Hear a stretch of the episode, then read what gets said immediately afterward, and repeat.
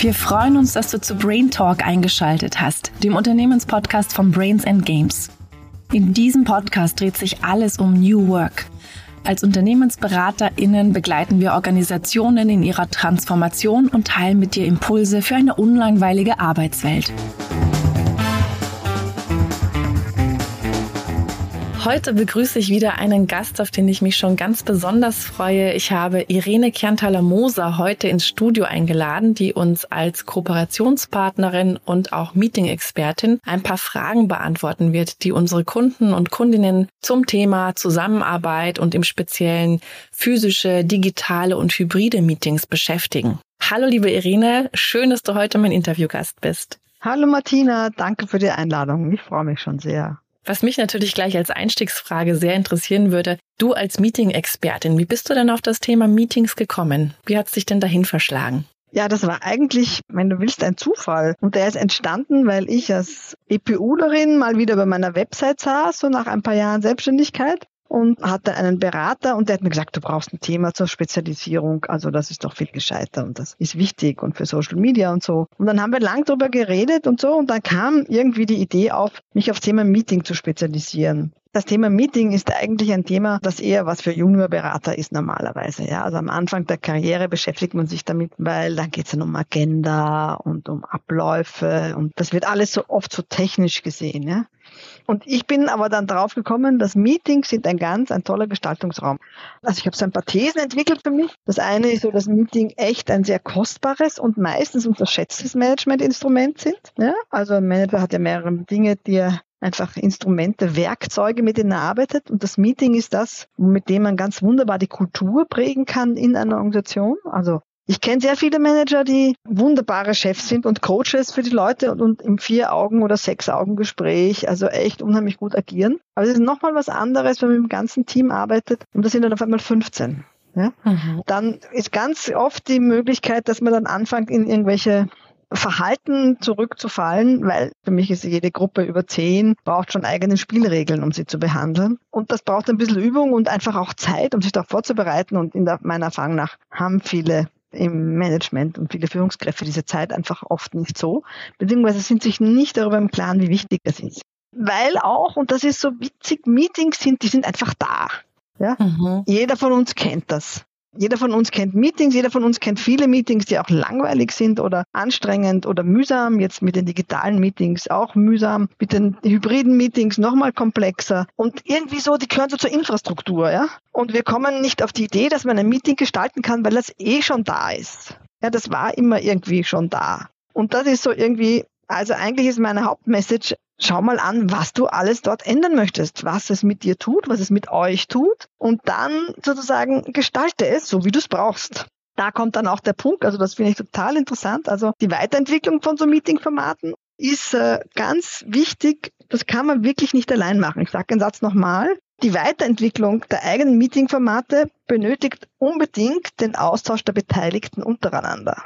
Ja, also ich kann oft sagen, was wie funktioniert und was wie hilfreich ist, aber die Probleme, also was in dem Team förderlich und hinderlich ist in der aktuellen Situation, das muss sich das jeweilige Team untereinander einfach ausmachen. Also müssen sie darüber reden. Und das ist oft auch ein Beobachtungs- und Entwicklungsprozess, der total spannend ist, ja? wo man mit wirklich kleinen Geschichten ganz schnell mit Quick Wins ganz schnell zu ganz tollen Ergebnissen kommen kann. Ja? Eine andere gute Nachricht ist aus meiner Sicht, dass wirklich jeder und jede kann was dazu beitragen. Also das ist wurscht, ob man der Chef ist oder der Teilnehmende. In Wirklichkeit kann jeder ein bisschen mitsteuern, ja, mitgestalten, am eigenen Verhalten, an den eigenen Einstellungen arbeiten, an der eigenen Vorbereitung arbeiten.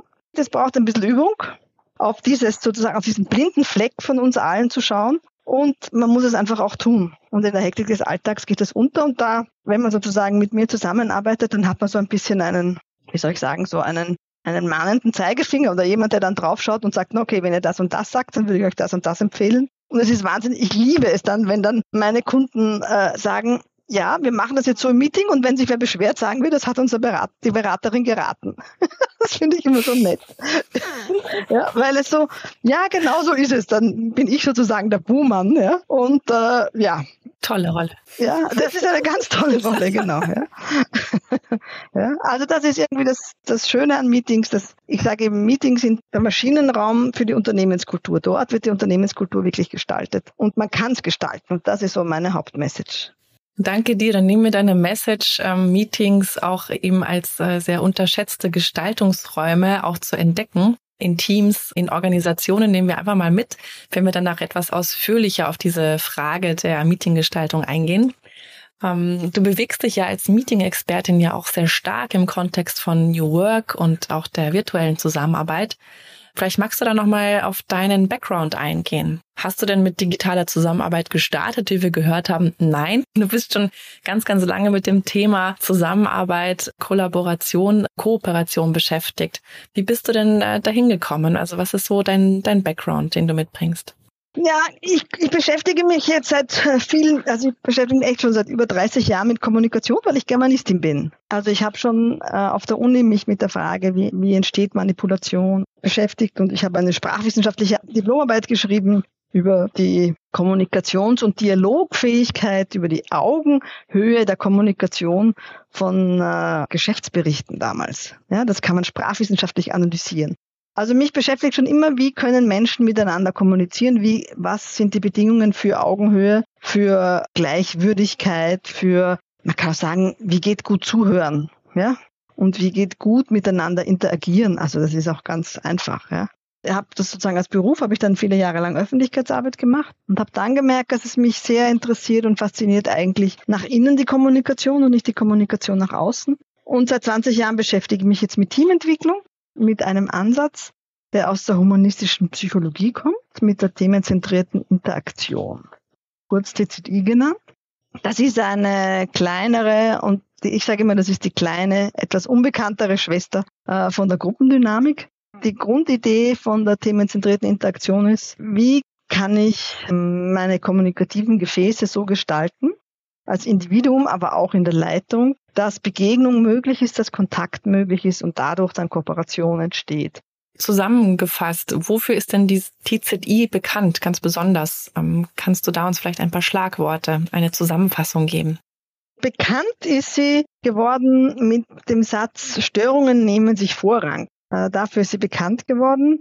Das war in den 70er Jahren eine Revolution, dass man sagt, man muss Störungen wahrnehmen und darf es nicht runterschlucken.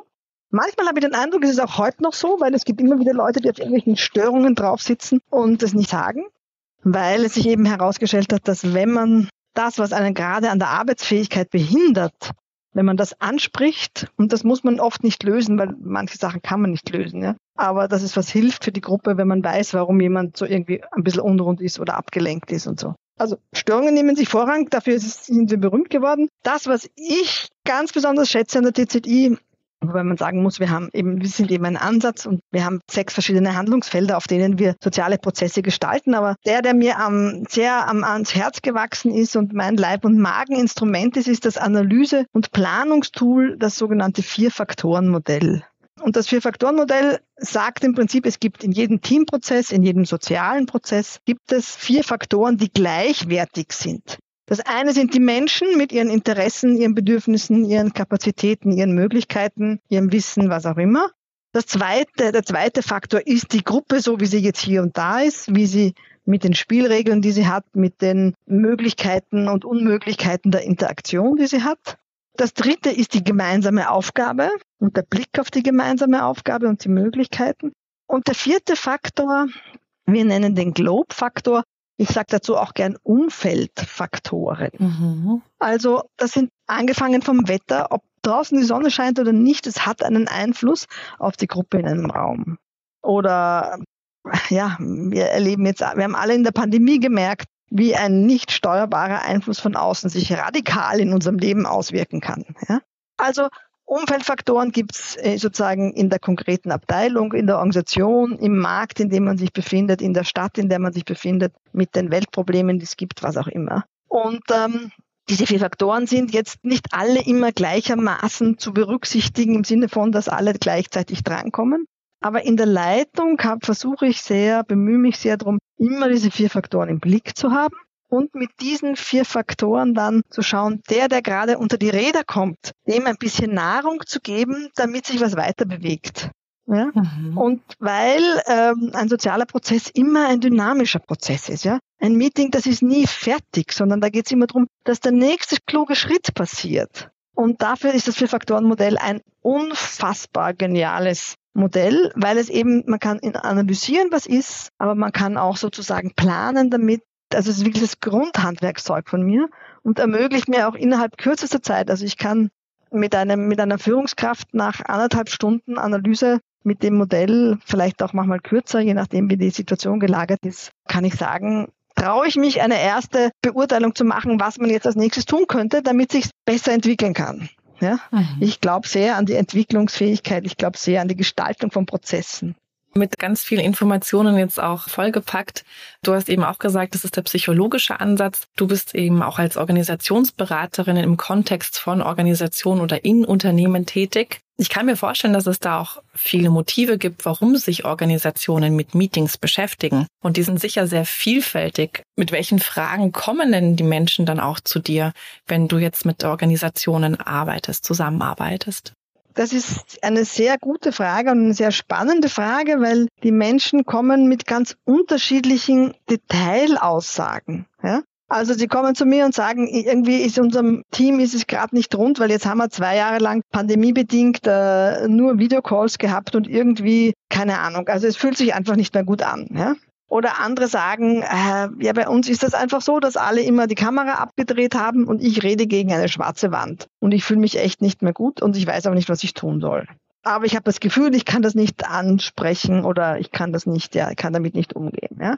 Oder ein Klassiker ist, dass jemand sagt, wir haben so viele Meetings, wir haben einfach viel zu viele Meetings und ich muss sowieso während der Meeting für was anderes arbeiten, weil sonst geht's nicht. Und ähm, also wir reden viel, aber wir wissen wenig voneinander. Ja?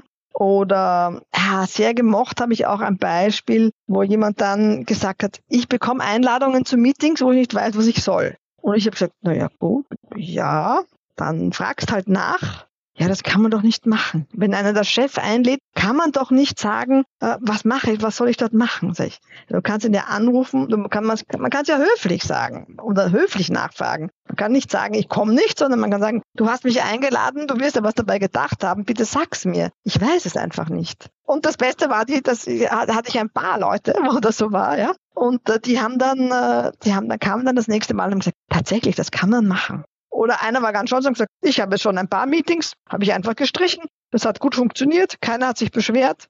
Mir geht's gut damit, den anderen auch.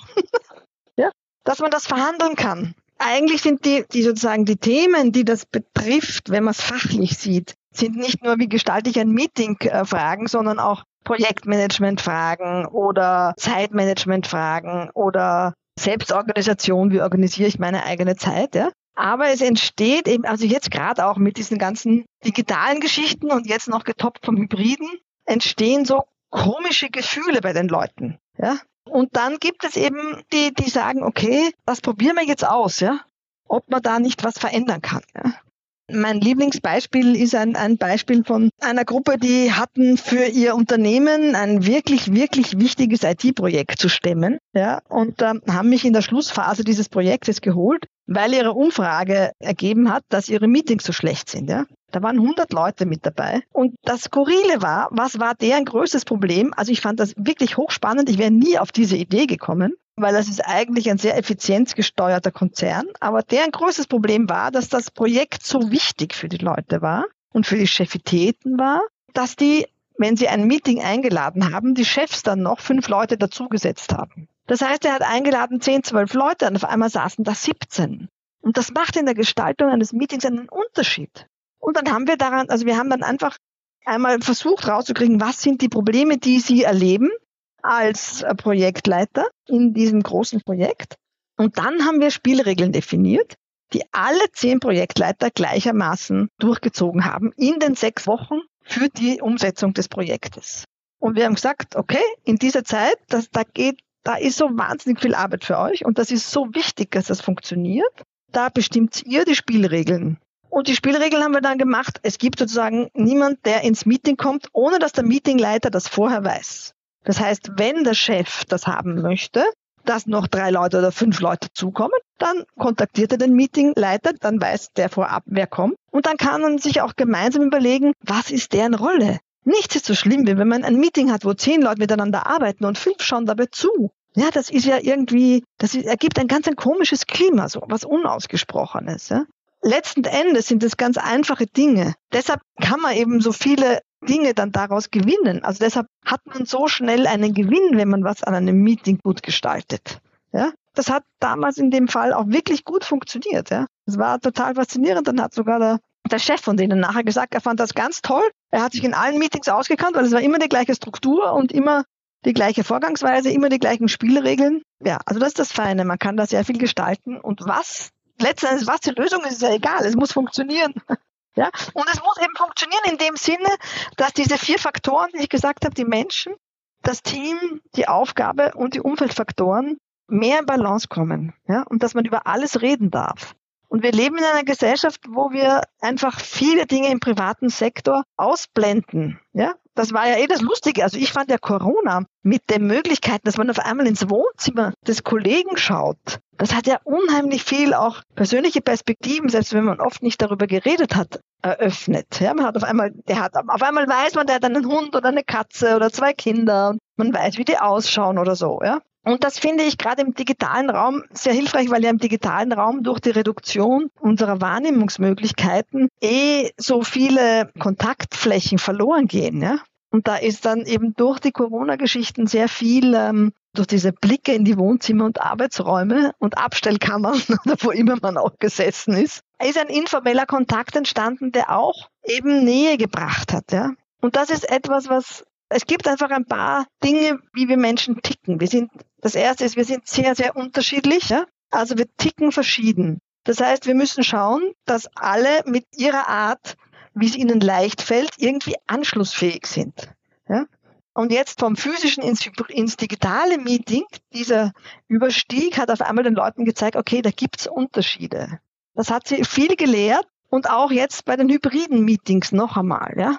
Wo sie merken, dass nochmal, es fühlt sich nochmal anders an. Und diese Vielfalt von allen Teammitgliedern in diesen unterschiedlichen Formaten Raum zu geben, ja, das ist eigentlich die Kunst. Und zwar so, dass man immer noch in Kontakt kommt. Meine zweite goldene Regel ist, wenn ich Kooperation haben will, ich vorher Kontakt brauche. Und Kontakt und Begegnung und Kontakt, nicht nur kennenlernen, sondern wirklich Kontakt, das kann auch heißen, dass ich nicht einer Meinung bin und das einfach feststelle. Ja? Aber den Unterschied gemeinsam zu erforschen und nicht sagen, ah, das ist, ist eh nicht interessant für dich. Ja?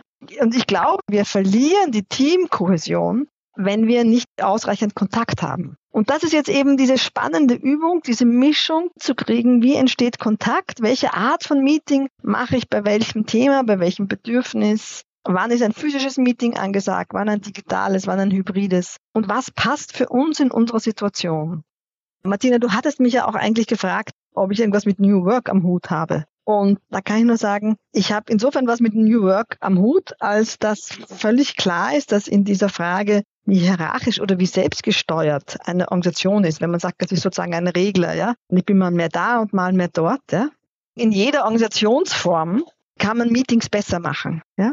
Also auch wenn der Chef äh, sozusagen klar hierarchisch führt oder die Organisation klar hierarchisch aufgestellt ist, kann man die Meetings besser machen im Sinne von, dass die vier Faktoren besser zusammenpassen. Ja? Was nicht heißt, dass ich nachher die Leute gefügiger mache, sondern auch in der Hierarchie habe ich erlebt, dass Leute ähm, sehr wohl Verantwortung übernehmen wollen und für ihren Bereich einstehen wollen. Ja? Und wenn ich dann sozusagen mehr Richtung Selbststeuerung gehe, kann man mit der Methode, mit der ich arbeite, mit der TZI, sehr schön an der Selbststeuerungsfähigkeit der Menschen arbeiten.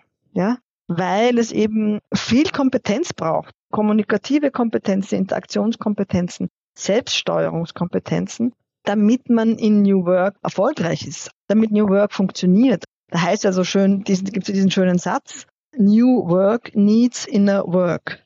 Ja? Und Inner Work ist genau einer der Schwerpunkte, die wir in der TCD machen. Also ich habe das in einem Buch neulich gelesen und war ganz begeistert. Ja, genau. Wir bilden seit 50 Jahren in Psychologe oder in Persönlichkeitsentwicklung und in Methodenentwicklung aus. Ja? Wir haben unsere Kurse, unsere Ausbildung besteht aus diesen zwei Bausteinsträngen, ja? Persönlichkeitsentwicklung und Methode. Weil ich muss mich eben als Persönlichkeit, also ich muss wissen, wie ich ticke, damit ich mich gut einbringen kann. Ja?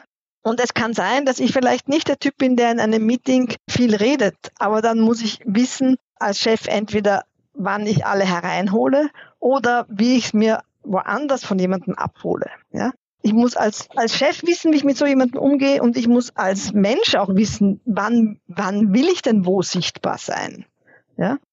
Ich höre immer wieder diese Klagen, dass es in Meetings halt ein paar Laute gibt, die viel reden und sehr viel Raum nehmen und ich sage dann immer, ja, und ich bin mir sicher, die gehen davon aus, sie müssen alles alleine tragen, weil die anderen zu wenig reden. Ja? Und sozusagen diesen Raum geben und die einen ein bisschen einbremsen und die anderen ein bisschen fördern. Ja? Das ist etwas, was man gut in der Leitung tun kann. Und insofern, ich habe immer das Gefühl, ich bin mitten in New Work drinnen. Wobei es mir auch ein Anliegen ist zu sagen, ich erlebe so unterschiedliche Unternehmensformen und Arten. Und es gibt eben viele Strukturen, wo ich sagen muss, die sind schon recht hierarchisch. Also ich sage die Verwaltung, die Schule, die Universität, das Militär, die Polizei, die Kirchen, und die werden sich wahrscheinlich aufregen, wenn ich das sage, die können alle schon auch sehr hierarchisch sein, ja. Und sind das einfach und werden das, glaube ich, auch noch die nächsten Jahrzehnte sein gibt es, um auf die Ausgangsfrage wieder zurückzukommen, auch sehr viele Beweggründe, die wir haben, um uns mit dem Thema Meetings auseinanderzusetzen. Ähm, ob es jetzt die Meeting-Kompetenzen sind, die wir ausbauen wollen, im Team zum Beispiel, oder ob es Projektmanagement oder Zeitmanagement ist. Ähm, genauso könnte auch Selbstorganisation im Fokus stehen oder eben auch Teambuilding-Prozesse, was ich da so rausgehört habe.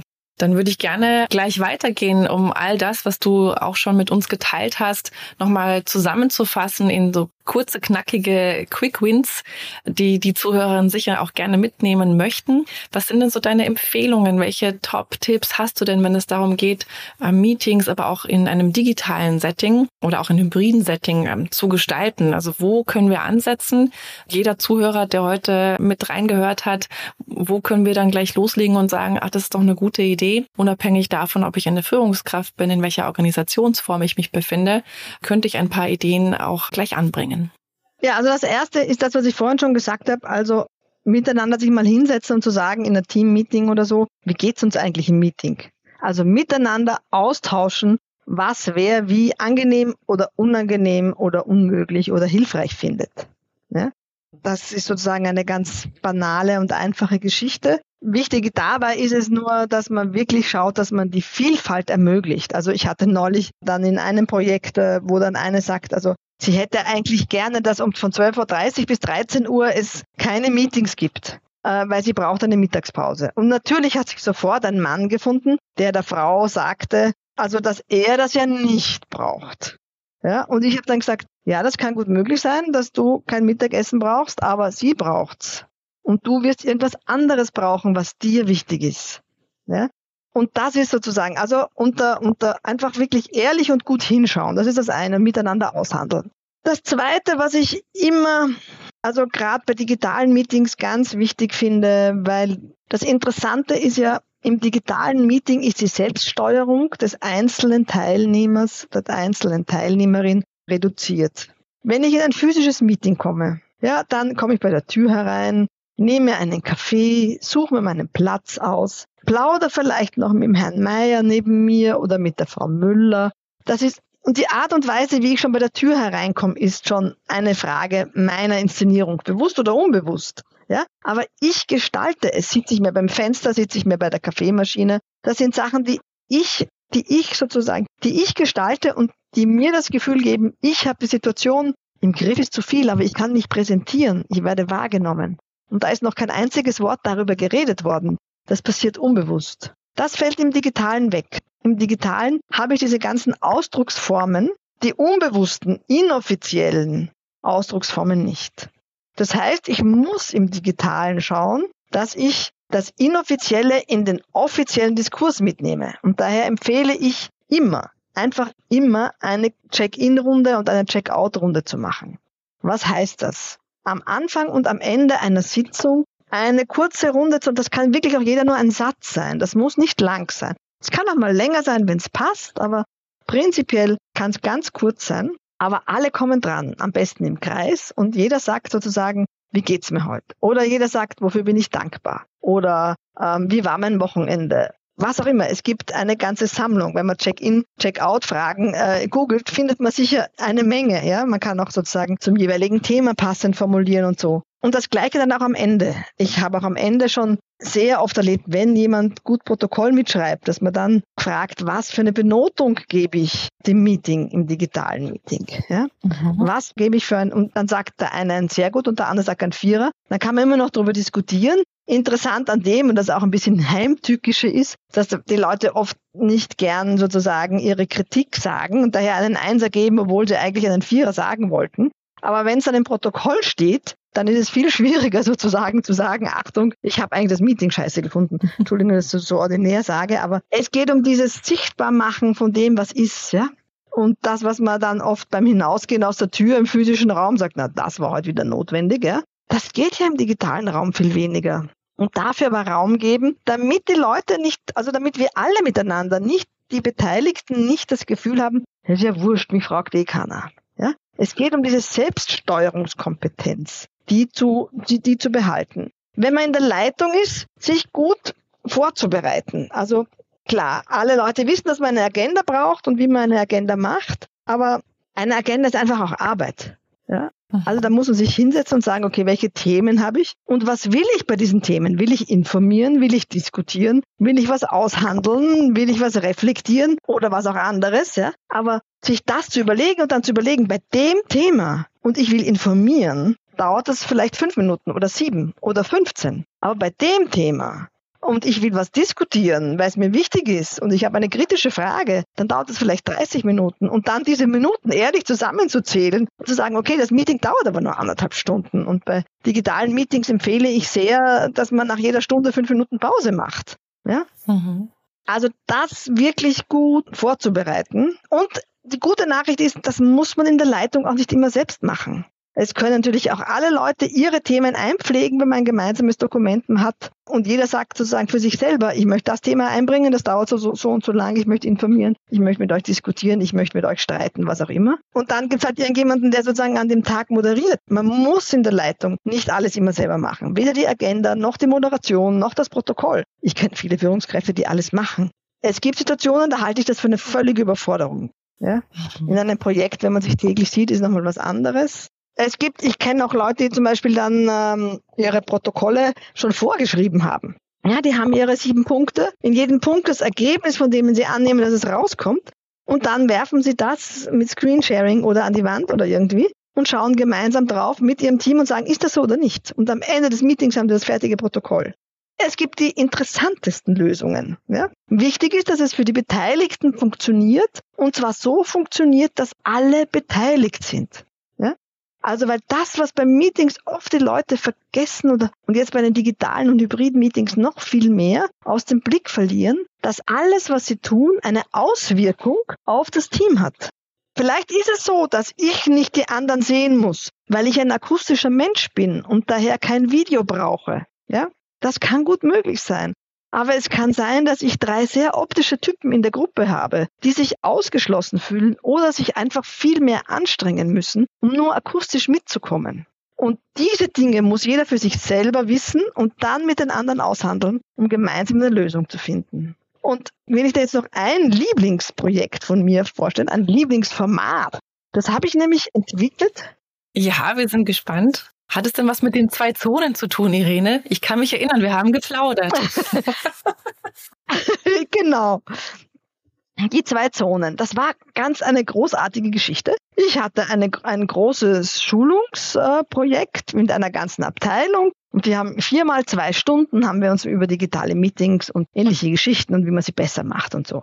Und ähm, ein Thema kam immer wieder, immer wieder so. Ich habe so viel Meetings, ich habe so viel Meetings, ich muss daneben was anderes arbeiten. Und alle haben sich beschwert, dass es immer wieder so ist, dass man im Meeting irgendwas sagt und nachher weiß jemand nicht oder man fragt nach und dann ist nicht klar, äh, ist dem nicht klar, was eigentlich sein Job ist und es ist irgendwie unklar und so, ja. Und es ist mir dann durch Nachdenken klar geworden, dass diese unausgesprochene Regel, ich arbeite nebenbei. Das war nämlich nie offiziell, ja. Mhm. Das war nie erlaubt in dem Sinn, sondern das haben die Leute halt gemacht. Und die Chefs haben dann auch gesagt, naja, man sieht ja eh, ob jemand dabei ist oder nicht. Das sieht man an den Augen und so, ja. Ich habe gesagt, das schädigt das, den Teamzusammenhalt. Also ich sage das immer so schön technisch. Das schädigt die Teamkohäsion, ja? Mhm. den Zusammenhalt der Gruppe weil es sozusagen eine Spielregel gibt, an die sich nicht alle halten oder alle einmal nicht halten. Und alle wissen, jeder arbeitet ein bisschen nebenbei. Aber man weiß nie, worauf man sich verlassen kann und worauf nicht. Und dann habe ich gesagt, das finde ich keine saubere Lösung und habe das Zwei-Zonen-Meeting entwickelt. Und das Zwei-Zonen-Meeting geht eigentlich ganz einfach.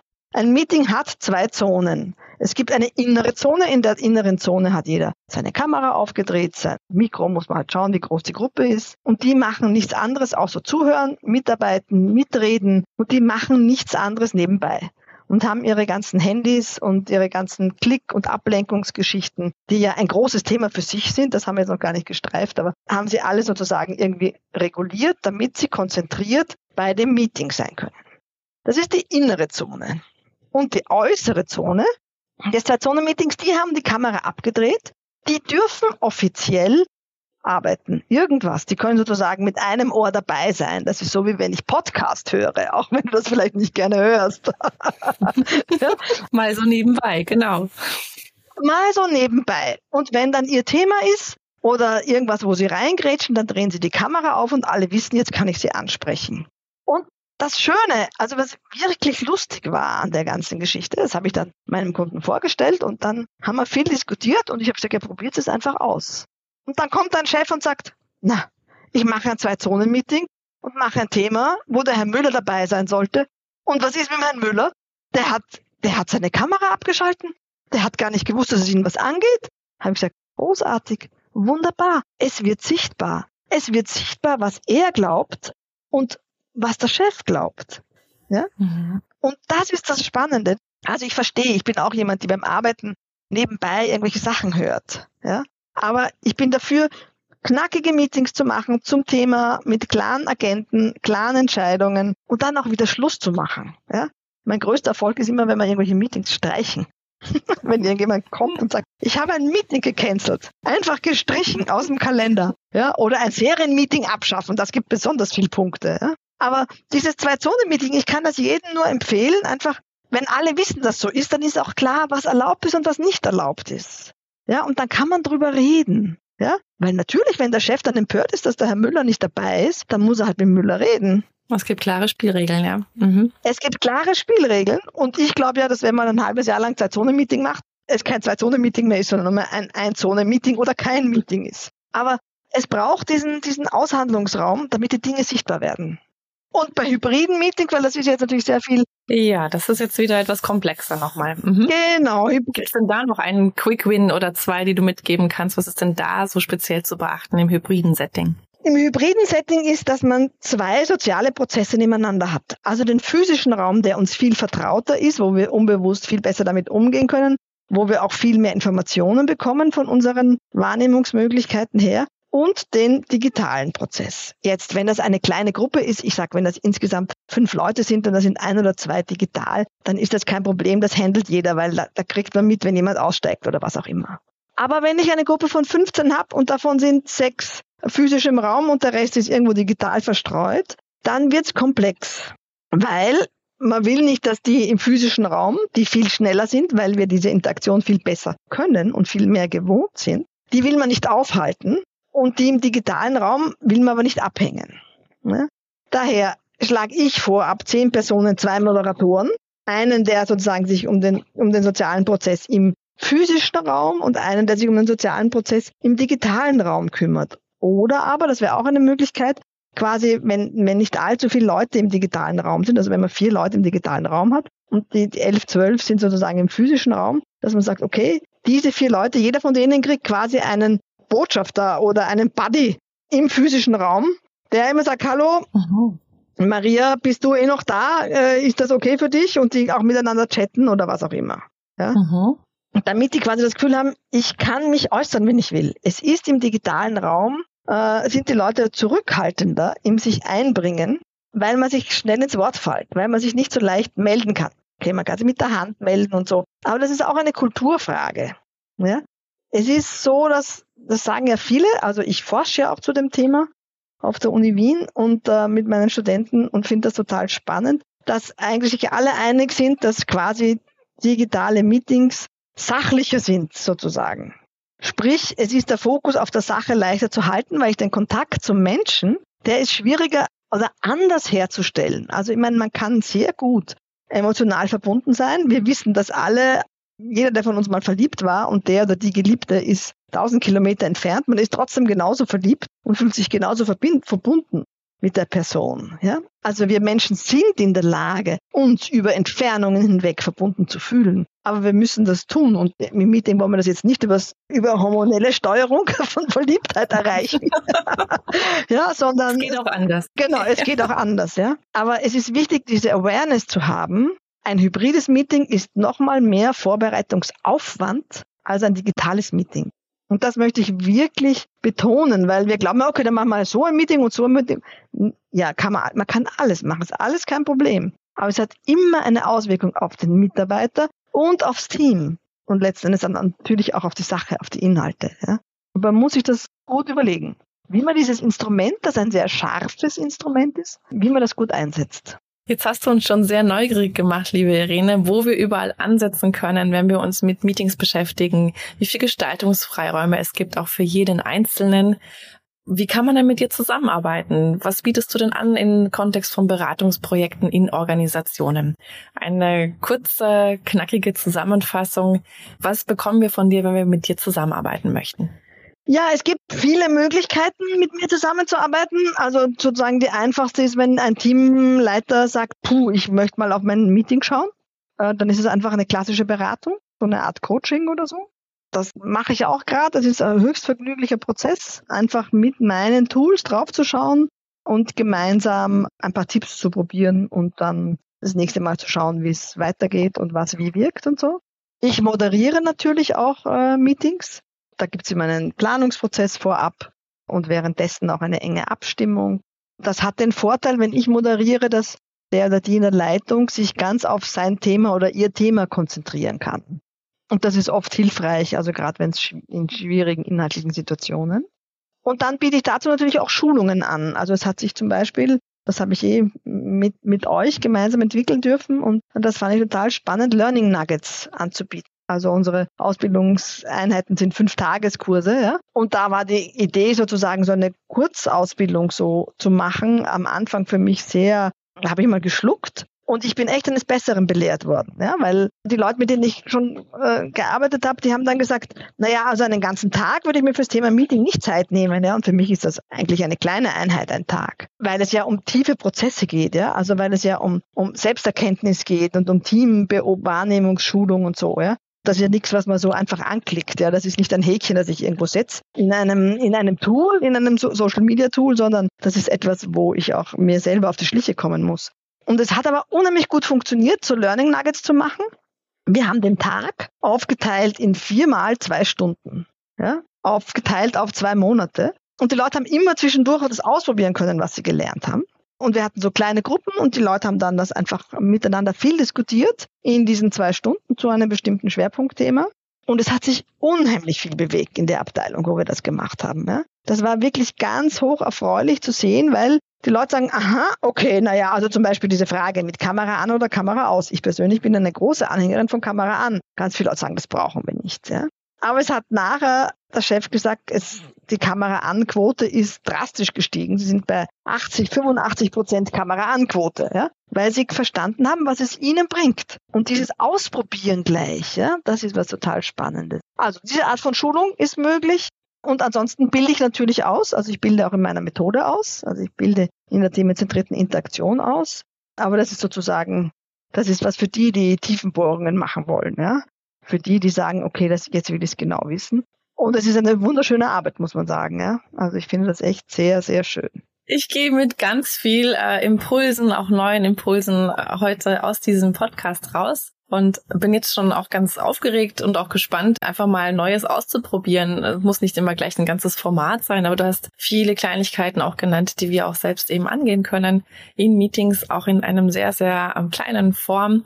Morgen ist schon wieder Teammeeting. Schauen wir mal, was, was ich da noch mit reinnehmen kann und auch meine Beraterkollegen zu überraschen. Möglicherweise auch nochmal die zwei Zonen äh, vorzustellen. Ein wirklich spannendes Modell. Vielen Dank dafür. Und ich hoffe, dass wir auch unsere Zuhörerinnen heute etwas neugierig gemacht haben in Richtung Meetings gestalten, noch ein bisschen mehr den Fokus, Sensibilisierung drauf zu setzen und natürlich auch abhängig vom Setting sich Gedanken zu machen oder auch mal wirklich auch diese Meeting-Formate anzugehen. Denn wie wir gesehen haben, es ist tatsächlich ein sehr, sehr großer Spielraum, was Problemstellung betrifft, was die Organisationsformen betrifft. Da können Meetings und die Gestaltung von Meetings auch oft eine Lösung sein. Martina, danke für die Einladung, danke für das schöne Gespräch. Lieben Dank, Irene. Bis bald. Es gibt noch weiteres Material, das findest du unten in den Show Notes. Und wenn du weiterhin informiert bleiben möchtest über unsere Brains and Games Welt, dann abonniere gerne unseren Unternehmenskanal. Auf LinkedIn und Facebook sind wir zu finden. Alle Infos auch zu unseren Angeboten findest du unter www.bag.at. Hier kannst du dich auch in unseren Newsletter eintragen.